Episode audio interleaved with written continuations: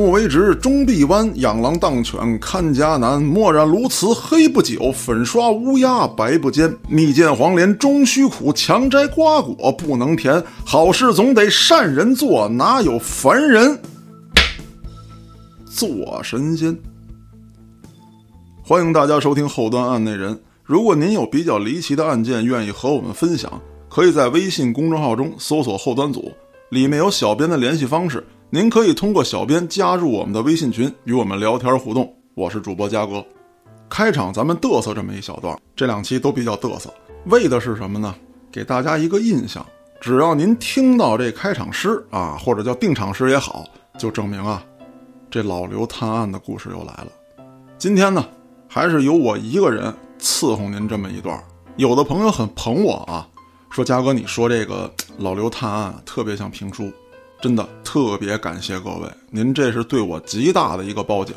说实话，咱跟那些评书演员不敢比，人家是有很扎实的基本功，经过多年训练，甚至说从小做科。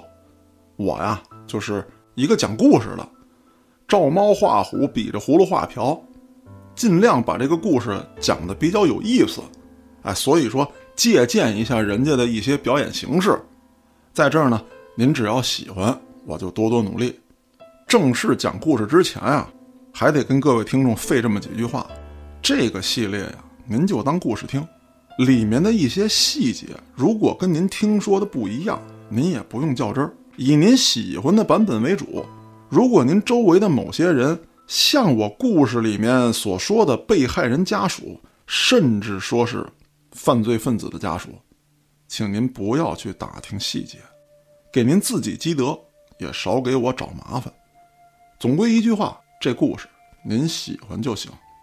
这个系列一晃啊，也好长时间没说了，好多听众朋友都反映前面讲的什么呀，实在记不住了。这好几期下来，每期的时间也不短，都让您回去重新听去吧，也不合适。我在这儿呢，就做一个简单的内容回顾。话说我表哥和他师傅以及一名协警在共同巡视铁路的时候，我表哥提前离岗。不成想，这第二天，他师傅跟这协警就下落不明。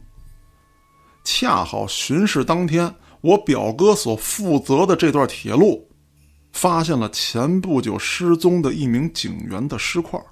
我表哥因为重大过错被暂时停职。停职阶段啊，他就反复的分析案情，找各路的朋友打听细节，就想快点破案，找到他师傅。而就在这个过程当中，他突然想起来，我父亲小时候跟我们俩讲过这么一起铁路抛尸案，被害人也是警察。这才促使我拿着老刘当年的工作笔记，来到我表哥所在的城市，并找到了当年的知情人了解情况，这才引出来老刘智擒飞贼、勇斗丧彪以及了然被杀的诸多往事。咱们闲言少叙。书接前文，上回说到老刘和孙大圣在飞贼的帮助之下，大概破解了神秘符号的意思，也得知了在这座城市还可能隐藏着背口袋这行的后人，而丧彪放出的烟雾弹迷惑了师徒二人，自己已经逃向了佳木斯双崖山，而且德子这时候应该也去了双崖山与丧彪会合。师徒二人马上要到双崖山出差，临行前就找了个小酒馆喝了这么几杯。席间啊，这师徒二人就分析：这俩货为什么会跑到双崖山去呢？按照当时的社会背景啊，一个人想要流窜，其实非常难。没有介绍信，那你就不能住旅店；没有全国粮票，那你就没有饭吃。而且不像现在啊。灯红酒绿，啊，有的城市彻夜不眠。那时候大半夜街上根本没人，你要是瞎溜达，或者说找一桥底下这么一住，准被人发现。此时节已入深秋啊，东北马上就要天寒地冻。如果那边没有落脚点的话，这二人绝对会冻饿而死。难不成东北那边有他们的接应？如果真是这样的话，这案子可就更加的不容小视，很可能会牵扯出地下犯罪网络。孙德胜抿了一口酒，就分析道：“这时候正是大运动时期呀，许多解放前的不法行当可都偃旗息鼓了，有些甚至私下的在积蓄力量。东北那边，林场、农场众多。”工业矿业也相当发达，有大量的用工需求，一些杂工的身份审查并不严格，而且许多农场和林场里面还有大量的遭批斗人员，加上地广人稀，本就不足的执法力度，因为大运动的冲击可以说是形同虚设。我分析，正是因为这些原因，东北成了丧彪他们的首选之地。听了这分析啊。老刘是一嘬牙花子，师傅，您说的这些呀，确实是客观原因，但我总觉得有一些主观因素，或者说内在原因，导致他们一定要去东北。我老觉得那边应该是他们的老巢。您看这背口袋的行当，它就起源在东北啊，那边深山老林众多。到处都是名贵药材，珍禽异兽，制作一些特殊药剂那是有优势条件的。这些人造侏儒不就是被那些特殊药剂害的吗？要说东北那些神药，那可真不一般。原来我也不信这些，土方草药，我琢磨着也就治个感冒发烧、拉稀跑肚，顶了天的能治个跌打损伤、活血化瘀。但我当兵的时候。可是开了回眼。就这样，老刘说起了一段军营往事。话说我当兵的第二年，参加了这么一场小演习。演习分为红军、蓝军。按道理来说啊，主力军那就是红军，差点的部队啊就扮演蓝军。本来以我们的身份，哎，我们团应该是红军。但团长在军部啊不得烟抽，被划到了蓝军。全团上下是窝了一肚子的火，但没办法，军人以服从命令为天职。从团部到连部，丧着脸接受了安排。这种演习啊，您也知道，那都是有总导演的。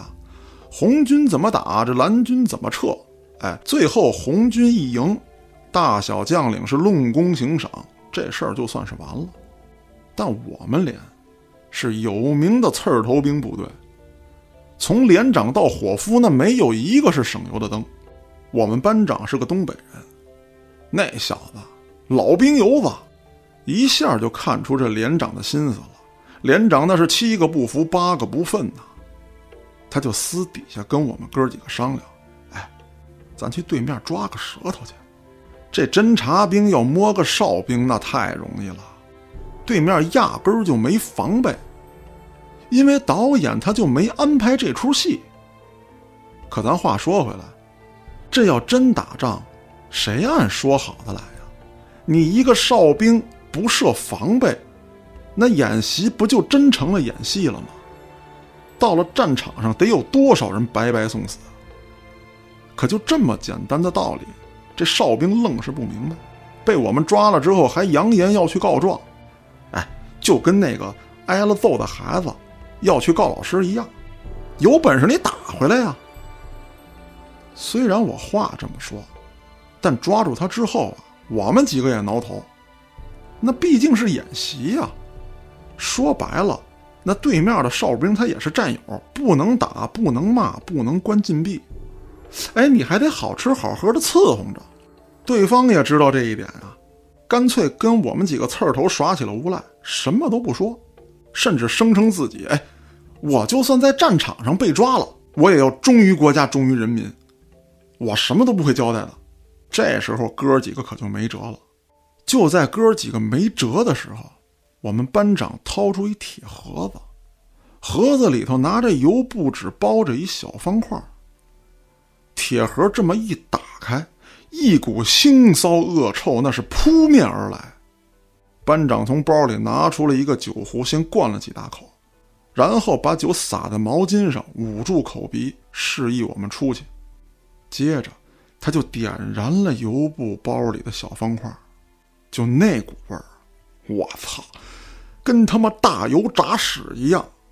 我们几个躲在屋子外面，呛得直咳嗽，离着十来米都觉得恶心，当场就吐了好几位。没过十分钟，班长背着已经昏迷的哨兵出来了。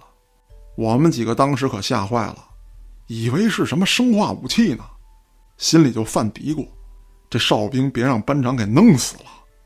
班长也有点尴尬，冲着我们嘿嘿一笑：“妈了个巴子的，不太了解这玩意儿威力。”整大劲儿了，过了将近二十分钟，这人开始慢慢的恢复神智。班长问什么，他就说什么，行军路线、辎重物资、部队驻扎等等信息全都交代了。这还不是最神的，都问完了之后，班长用毛巾捂住哨兵的眼睛，拉着他走了一里多地之后，班长摘掉了毛巾，忽然下令。回营区，齐步走。这哨兵就跟接受首长检阅似的，一步一步的朝着他被抓的方向走过去。演习结束之后，我们几个倒也没受什么处罚，就是团长简单的批评了一下。其实啊，这团长心里对这事儿也美滋滋的，什么都没细问。听说那哨兵回去之后也说不清楚发生了什么。就知道自己被抓了，然后稀里糊涂的回来了。反正演习之后，该立功的立功，该升官的升官，一个没耽误，也就没有人再追究这件事儿。就算是真实战争，几个小兵其实也破坏不了战局，这事儿没人细问。但我心里一直有一个好奇啊，这到底是个什么玩意儿？于是找了个机会，就回到了当初那个小屋。想找找有没有没烧干净的残留物，但班长做事还是很仔细的，几乎处理干净了。我只在角落里发现了当初那个油布纸，于是点着了想试试。那一口吸进去，我就头晕眼花，甚至有窒息的感觉，想呼救，但是喊不出声来，恶臭难忍。接着就出现了幻觉。我觉得有一群尖嘴、尖耳朵、毛脸的人向我扑了过来，我就开始跟他们打。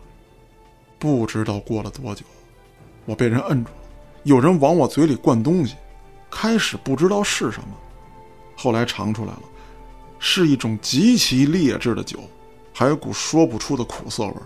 喝完之后，我就开始呕吐，但吐干净了，倒觉得神清气爽。这时候才看见班长拎着一个酒壶在给我灌酒，我跟班长的关系非常铁，他就跟我说了实话，这酒啊是他们上一辈人配制的，专门对付这种有臭味儿、能迷人心智的东西。据说这臭不可闻的东西是什么狐狸啊、黄鼠狼啊、鼬鼠啊，哎这些动物的臭腺经过特殊药物的熏制而成的，起先是对付大型猛兽的。后来有些缺德行当，不知道用什么手段得到了配方，开始祸害别人，从事一些拐卖妇女儿童，甚至杀人越货的勾当。我听着就纳闷儿啊，班长带这东西来军营干嘛呀？我们班长解释了，说他当兵啊，就是为了有一天能上阵杀敌。这玩意儿到了关键时候，比手榴弹好使。我相信班长的为人。所以说，相信他说的话，也就没再追问。如今想起这个事儿啊，我就琢磨，丧彪他们家是不是在东北还有组织或者堂口，手里有一些特殊的药剂能控制一些人，或者说某些药剂能为他们的犯罪提供便利条件，甚至靠贩卖这些药剂盈利。丧彪潜伏在咱们市，这回事情败露。准备回大本营了。孙德胜灌下一口酒，看了看老，唉，那就得到了那边看看再说了。领导已经跟那边取得了联系，不过当地警方对这件事儿啊，显然重视度不高。自打六九年珍宝岛之后，全东北都憋着再跟老毛子干一仗。这都过去多少年了，哪儿跟哪儿的事儿，没人关心这个。老刘听完了之后是嘿嘿一笑，故作神秘的说：“嘿嘿，师傅，您甭担心，他们不管正好，省得碍手碍脚的。到了那边，咱自有助手。”孙德胜接过话茬来：“哎，先不说这些，领导说三天之后出发。”一个是咱们先准备准备，再有就是等省里委派的法医过来，配合咱们一起去东北。咱们仨这回便衣出行，按照丧彪的路线坐火车过去。领导的意思是路上咱们相互熟悉一下，顺便沿途摸一摸情况，看看能不能捡点话漏，没准对破案有用。爷俩就这么你一句我一句的聊着，最后呢。老刘把孙大圣送回家之后，自己骑着车回分局宿舍。半路上，就看见这么一个大白布口袋。老刘先是一愣：“谁这么马大哈呀？这么大一口袋就丢半路上了？莫不是喝多了倒路边了？这条路啊，因为它是个田间小路，路两边的田地比这路面它就低上一截。”如果有人喝多了滚到田里，天黑了那还真看不见。于是老刘就在口袋不远处停下来，准备下车走过去看看。可没走两步，老刘突然是一身冷汗，脑袋里蹦出三个字儿来：背口袋。正所谓是金风未动禅先觉，这暗算无常死不知。难不成这事儿他奔我来了？他老刘倒不害怕，心里是这么嘿嘿一笑，嘿嘿，那我就来个将计就计。于是，一边走一边自言自语：“谁丢的口袋啊？我喊三声，要没人领，那明儿自己去分局拿去吧。谁的口袋啊？一声了啊？谁的？”这第二声还没喊完，老刘就已经走到了近前。双手抓起口袋，双膝微弯，做了个骑马蹲裆式。接着用脚猛踹口袋底部，一个侧蹬，接着马步换弓步，蹬地转胯，双肩往外一送，整个口袋是凌空甩起，扔出了七八步远。这口袋可不轻啊，得有个一百来斤，那是一个成年男子的重量。要说这老刘当初怀疑口袋有问题。那干嘛不上去给口袋来个鞭腿啊？这事儿啊，他就是经验。万一里面不是人呢？是个大石头墩子，或者铁钉子、玻璃碴子什么之类的，你这一腿上去，那不是筋断骨折，就是满腿开花呀！给丫扔出去，对自己最安全。如果是人，老刘趁其不备来这么一天地反，也够摔得丫七荤八素的。如果是石头，那自己也不会受伤，顶多是这石头太沉没抡动而已。口袋刚一落地，就听见了玻璃碎裂的声音。老刘是暗自窃喜，得亏没踢上去呀。这几次抓飞贼擒丧彪，受伤多少不说，这伤能养好啊。可这衣服没一件好的了。那会儿警察的制服呢，也不是说换就能换的。好多老警察也没什么新衣服，那都是缝缝又补补。老刘本身人长得精神，他也利索，穿一身补丁的衣服啊，实在受不了。要不说这人啊各有一怪，你说办案掏粪坑下沟渠，老刘绝不含糊；抓人拼命的事儿，老刘也不在乎；见着死尸也不犯怵。唯独就是想啊，在不遇到事儿的时候，自己能干干净净、利利索索的，这么很体面的出门。所以这回没上当，心中窃喜的并不是没受伤，哼，而是这衣服没事儿。高兴的没有半秒，老刘立刻回过神来，此刻不能大意，贼人设下诡计，定是要取我性命。这一时很可能就在附近。于是老刘准备展开搜索，回到自行车上，从包里掏出手电，四处照了起来。手电光划过布口袋的时候，老刘突然发现这布口袋在向外渗血。这一幕可是真给老刘整蒙圈了。刚才明明听见玻璃碎裂的声音，理论上来说，这贼人设下的陷阱是为了伤我呀。此时从口袋里渗血是几个意思？难道贼人在里面？没道理啊！把自己跟玻璃装一口袋里，这是想害我呀，还是想自杀呀？到底怎么回事？也只能打开口袋看看。于是老刘把自行车推了过来，在自己身后设立了一道屏障。如果有人偷袭，能有一定的阻碍作用，还能预警，至少不会让贼人直接扑到自己身后。自行车钥匙上拴着一把小剪子，老刘取下来之后，没有直接打开袋子口袋，而是用剪刀剪开了侧面，用力这么一撕，扯出来一个大口子。口袋里赫然出现一个浑身是血的人。老刘定睛一瞧，非是旁人，乃是跟自己一个宿舍的同事啊。这人也是了然的徒弟之一。老刘这脑袋嗡的一下就大了，这哥们今天不是找对象去了吗？他他他怎么会出现在口袋里呢？此时这个人已经昏迷，但还有鼻息。老刘检查之后发现伤势不重，但伤口很多，口袋里还有好多的碎玻璃碴子，有些还扎在警员身上。老刘顿时就明白了。这兄弟不知道是什么原因被弄晕了，装进了口袋里，而且这口袋里还装了大量的玻璃制品。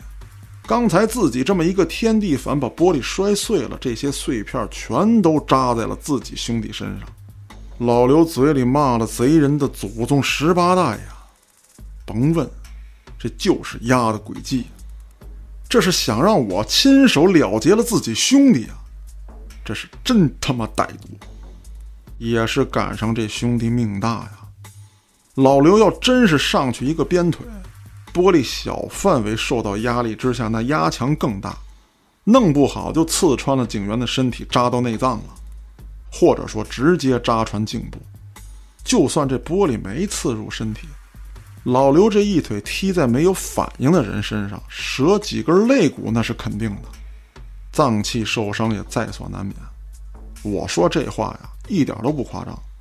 老刘四十多岁的时候，我正上高中，当时的体重也有两百多斤。那会儿我是天天举石锁打野架，虽然看不出啥肌肉线条来，但也绝不是虚胖。出门打架的时候，那墩布把子在我身上不知道抡折了多少根。有这么一次，我偷偷抽烟被老刘发现了，啊，当时我还顶了嘴，老刘一脚就踹过来，那脚踹的我差点没见毛爷爷。那还是四十多岁，踹的还是自己儿子，可想而知，这二十多岁要踹一个敌人，得是什么样的破坏力？这不幸中的万幸就是给扔出去了，伤口虽然多，但基本上不是重伤，也没有割着动脉之类的，都不致死，只是人还在昏迷当中。老刘定了定神啊，这时候想别的都没用，先救人。这人瘫软如泥，自行车根本驮不了，只能背着走。老刘二话不说，背起自己的战友，腋下夹着手电，是一路小跑赶往医院。背着背着，老刘就觉得有点不对劲了，有点头晕犯恶心，两只脚也越来越没力气。他心里还琢磨呢：难道是喝完酒，再加上体能消耗太大？这身体吃不消了，不行，再吃不消也得咬牙坚持，否则自己一辈子不会原谅自己。老刘是一边打气一边背着战友接着往前跑，可就在这时候，他发现问题的根源。他闻到了一股越来越浓的腥骚恶臭之味，就是当年班长铁盒子里装的东西。老刘回过头去闻了闻，这味儿。是从战友的衣服上传过来的，刚开始的时候很淡，现在是越来越浓。老刘觉得很可能是自己跑热了，出了汗，这温度一上来，这股味道散发出来了。此刻老刘心里一下就明白过来了，一定是贼人摸清了自己的情况，知道自己喝完酒肯定要走这条路，提前用这种迷药迷晕了自己的战友，然后装进了口袋里，放在了自己的必经之路上，想借自己之手害死战友。这么说来，这贼人盯着自己可不是一天两天了，早就计划着要办自己。也许刚开始的时候，目标确实是孙大圣的家人，只不过布防的警员被发现，所以把目标对准了自己。也没准一开始就打算干掉自己。孙大圣那边只是个幌，毕竟重伤了丧彪的人是自己啊。老刘的脑袋越来越沉，思绪开始混乱，脚步也跟着慢了下来，随后身体开始晃荡。他放下战友。拧开随身的水壶，大口灌了起来，然后剧烈的咳嗽，接着就是呕吐。慢慢的，老刘的身体支撑不住了，倒在了路边。欲知后事如何，大家别慌啊，咱们今天接着说。刚才是不是吓一跳？别怕啊，我活跃一下气氛而已。这儿不是个坑。不多时，一个黑影向老刘走了过来。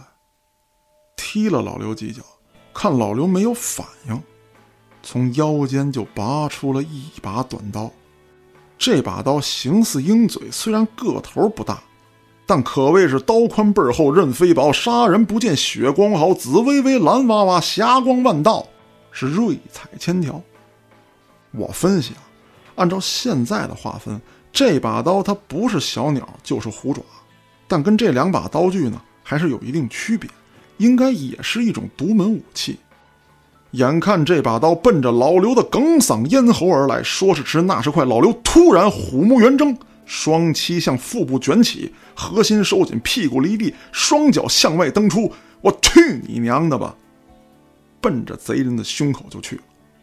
贼人慌乱之中，双手交叉捂住胸口，但依旧被老刘踹的是嗷嗷怪叫，向外飞出了几米。老刘一个鲤鱼打挺就站了起来。接着两大步来在近前，照着这贼人的脑袋就是一脚，没成想突然就脚跟吃痛了。这一脚虽然踢上了，可自己也挨了一刀。再差几公分，那就搁着脚筋了。这贼人也晃晃悠悠站了起来。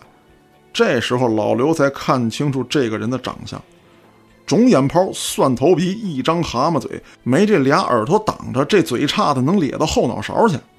四方大脸，那赛过头号的洗脚盆，俩肩膀顶一脑袋，看不见脖子，整个人往那儿一杵，那是有刚粗没刚高，除了屁股全是腰，矬不伦敦，矮过伦敦，活脱一个磨盘成精。这磨盘精知道自己这俩小短腿那是绝跑不过老刘，这时候他也不跑了，晃晃悠悠的站起来，手中的钩刀专攻老刘的下三路，脚筋、膝盖窝、大动脉，招招很多。老刘也是不敢怠慢，左躲右闪。俗话说得好啊，这武功再高也怕菜刀，而且练过的人都知道，空手的绝不能跟拿家伙的斗。所谓的什么空手夺白刃啊，那只是一种概念性的技能，除非是实在没办法了，被人逼到死路上，逃又逃不了，那只能赌上命搏这么一下。现在老刘就是这个境地啊。说实话，别看这脚后跟上中了一刀，但甩开两条大长腿，这个贼人要想追，那是痴人说梦。可自己不能跑啊，那战友还瘫软在地呢。咱先不说这贼人会不会对老刘的战友下毒手，就说这血这么个流法，时间长了他很可能要命啊。没办法，老刘只能搏一下。这次对决可不像抓飞贼的时候。那时候他有功夫解武装带，哎，准备水壶。现在只能徒手应战，老这么躲不是办法。如果老刘不是上来那突然袭击踹了敌人一脚，现在老刘的情况更不乐观。还得说这贼人的手段和武器呀，他不适合正面硬刚，基本上是偷袭用的。如果这时候真有这么一个彪形大汉，手里拿着一把砍刀，再加上老刘背着人跑了这么久，又被熏了，那能在刀下活命就不错。也正因为这贼人的手段和武器，让老刘有了转机。磨盘精虽然是下手阴毒啊，但他总归来讲就那么几下子，身法也不算灵活，注意力全在老刘的下半身。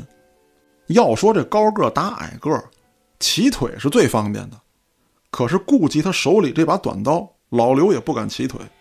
可这傻贼呢，也是低着头这么一路乱砍。根本没有留意老刘上半身的动作。老刘这时候心里有谱了，这人啊，是专门干暗杀的，或者说是趁人不备偷袭的，他不是硬刚的主。于是老刘瞅准机会，抓住了磨盘精的双肩，用力向下向后这么一摁，借着他往前冲的力量，就给这贼人摁了一个狗吃屎，洗脚盆一样的脸，那是着着实实的磕在了地上。还没等磨盘精反应过来，老刘单膝压住他的右肩，一只手摁住肘关节，另外一只手抓住了他拿刀的右手，用力向上这么一抬，咔嚓一声，接着磨盘精就发出了惨叫，嘴里是骂声连连，骂也不管用啊！只见此时弯刀脱手，老刘抬起膝盖，一只手就揪住了这个磨盘精的衣领，另一只手抓住手腕不松开。双腿同时发力，向上一把，整个人就拎了起来。接着在空中腰背一转，双手向下一带，这磨盘精是大头朝下，跟插秧似的，就被插在了地上。又听得是咔嚓一声，磨盘精这脖子就被摔断了。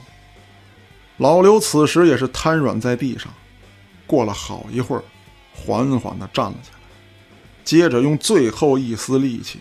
摇摇晃晃地走过了田地，敲开了一户农户家的大门，让其去报信儿，这才救下了同事。其他警员赶到的时候，磨盘精已经一命呜呼。还好老刘受伤并不严重，只是心理上受到了比较沉重的打击。孙大圣在看望老刘的时候，也是第一次流露出了关心和爱护的情绪，拍了拍老刘，递上了一根烟。怎么每次都这样啊？老刘深吸了一口，赶上了呗。孙大圣没看老刘，嘬着烟，紧紧皱着眉。你就那么有把握？老刘摇了摇头，这次也有点犯虚，那股味儿确实厉害。当初我只是猜测吐出来能好些，毕竟上次无论是喝了什么，反正最终吐出来是舒服了。我剧烈运动之后大口灌水也能达到呕吐效果，不过我躺下装晕的时候，真的他妈差点失去意识。当时就觉得累呀，累得不想睁眼。孙大圣拍了拍老刘，其实这话我不该说，咱们当警察的呀，不能信命数。口号里不也天天喊吗？人定胜天，人定胜天。不能太主观，但说实话，这么多年警察干下来，咱们这行啊，有些事儿就是命中注定。九九八十一难，真该是你的，你一样也躲不了。老刘没接话茬只是问了一句：“莫盘精死了？”孙德胜没说话，表情凝重的点了点头。老刘咬着牙，这气呀！他妈的，这根线又断了。孙大圣倒是表现的很平静。肥贼猜的挺准，这狗娘养的，别看是个矮子，但经过鉴定之后，确实是他妈成年人，具备了杀害了人的条件。咱们同事身上的物质鉴定结果也出来了，很有可能，当初犯罪分子就是先用这种迷药迷晕了了然，然后再将其勒死。但嫌疑人已经死了，这一切的答案，就都要等到抓住丧彪之后，才能真相大白了。三天之后，省里来的法医与孙大圣和老刘会合。这位法医是个女同志，中俄混血。至于叫什么，这俄国姑娘都应该叫娜塔莎。她母亲是俄国人，父亲是中国人。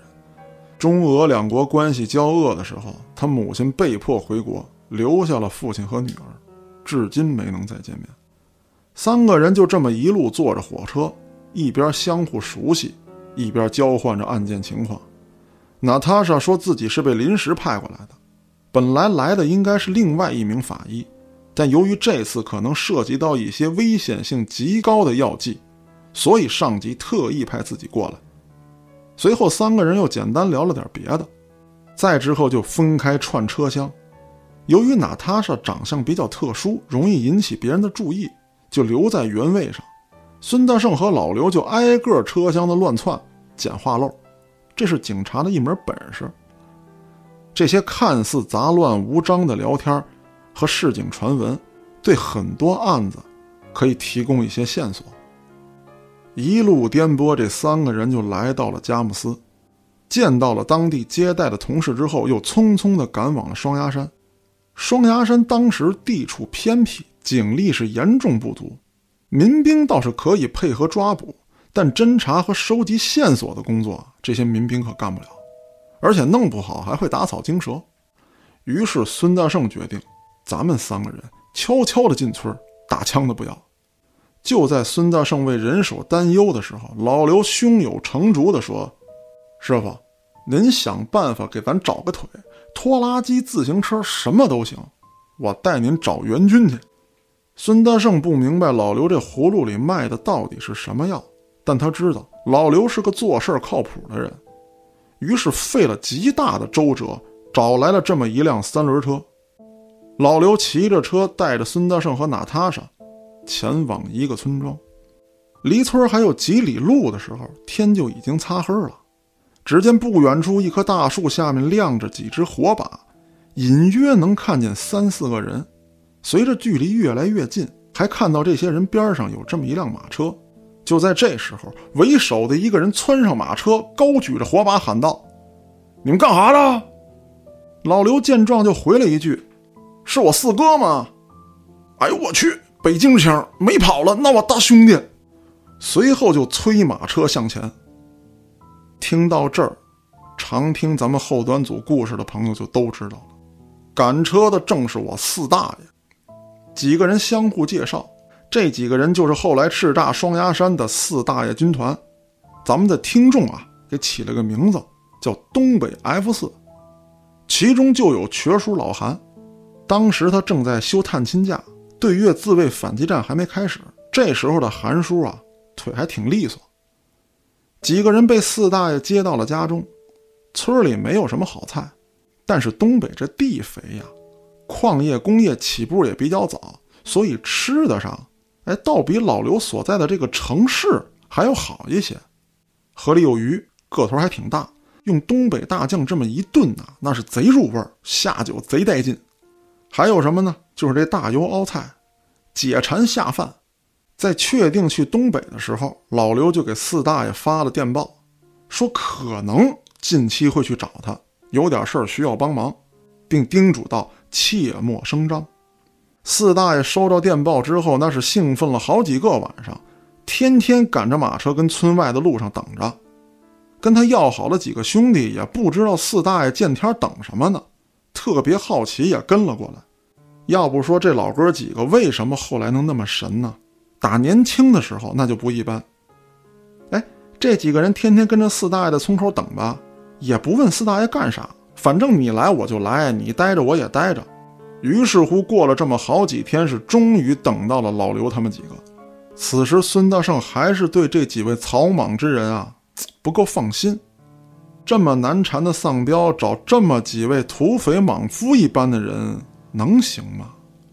孙大圣倒不是担心别的，真让丧彪给算计了，伤了老百姓的性命，这笔债自己可背不起啊！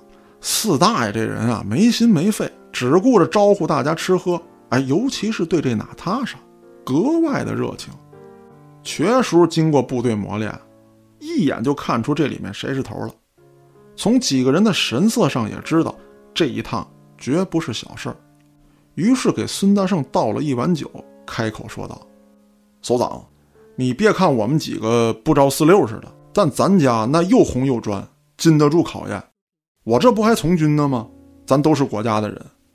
老四始终也没跟我们的哥几个说他要干啥，我们也不问，反正就一句话：首长，你说抓鸡，我们不得压；你说杀羊，俺们不宰牛。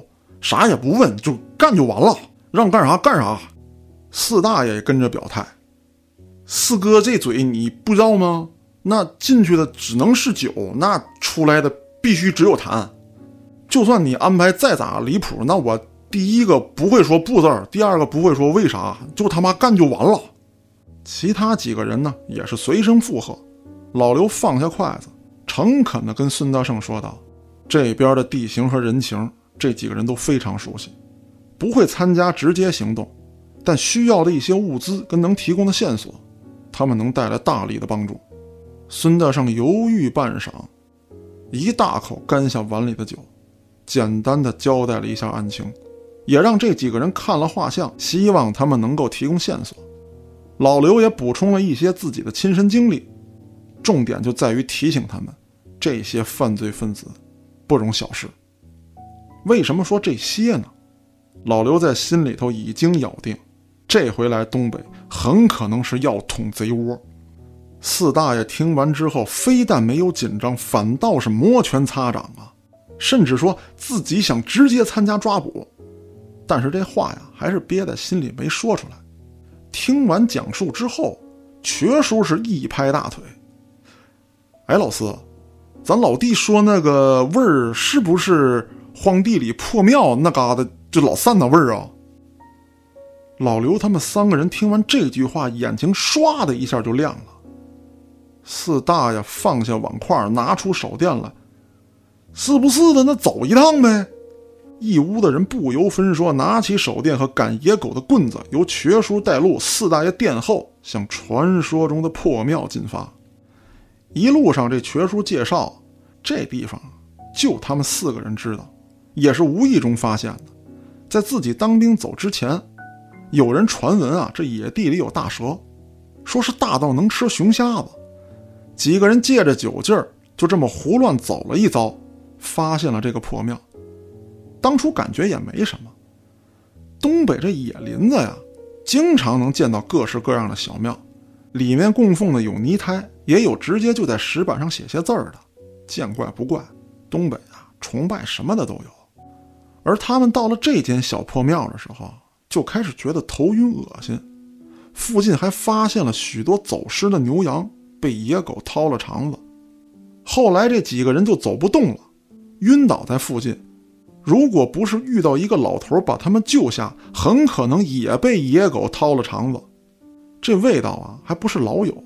一般情况下，天气闷热潮湿的时候，哎，它比较明显。随着气温的降低，会越来越淡。到了冬天，可以说是根本就闻不到。这地方夏天的时候杂草丛生，特别不好找。无意之间走到这儿，也没准被呛晕了或者呛倒了。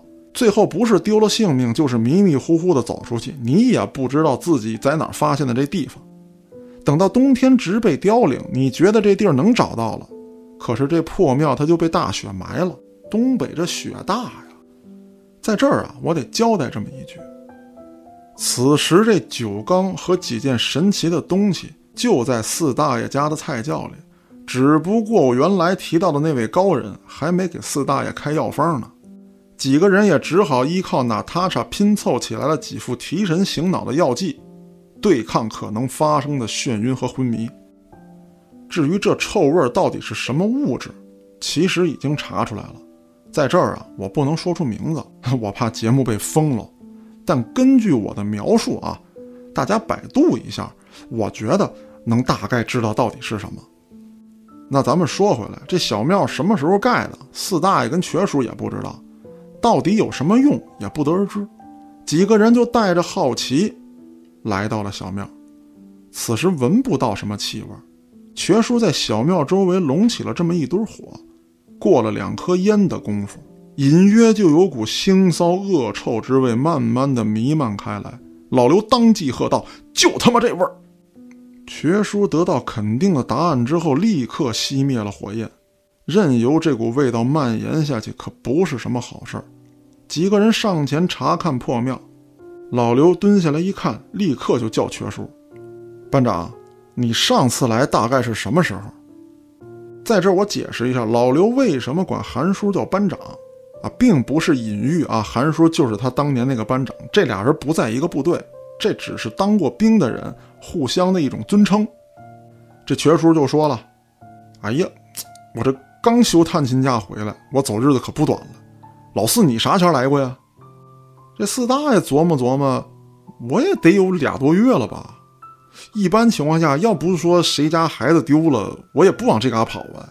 这只有说丢孩子了，我才琢磨着偷摸往这儿找找。孙大圣看了看老刘，示意他说说到底发现了什么。老刘得到许可之后，回答道：“这上面的字迹有新刻上去的，明显跟其他刻的字儿新旧程度还有用笔手法都不一样，但这些字迹和符号很像。我觉得它跟了然他们家门口的应该是一种字体。”或者说，是一套暗码。娜塔莎，你带笔和纸了吗？我得把这字儿踏下来，兴许飞贼能认识。娜塔莎听完这话之后，奇怪地看着老刘：“我有相机呀，你非要拿笔和纸踏它干什么？”老刘这么一听，他一时间很尴尬，啊，起身示意娜塔莎来啊，你你你拍这儿啊，这儿还有这儿。娜塔莎拍了几张照片之后，退后几步，按下相机，打算拍一张破庙的全貌。闪光灯亮起的那一瞬间，娜塔莎是一声尖叫，随后几个人用手电照了过去，不由得大惊失色。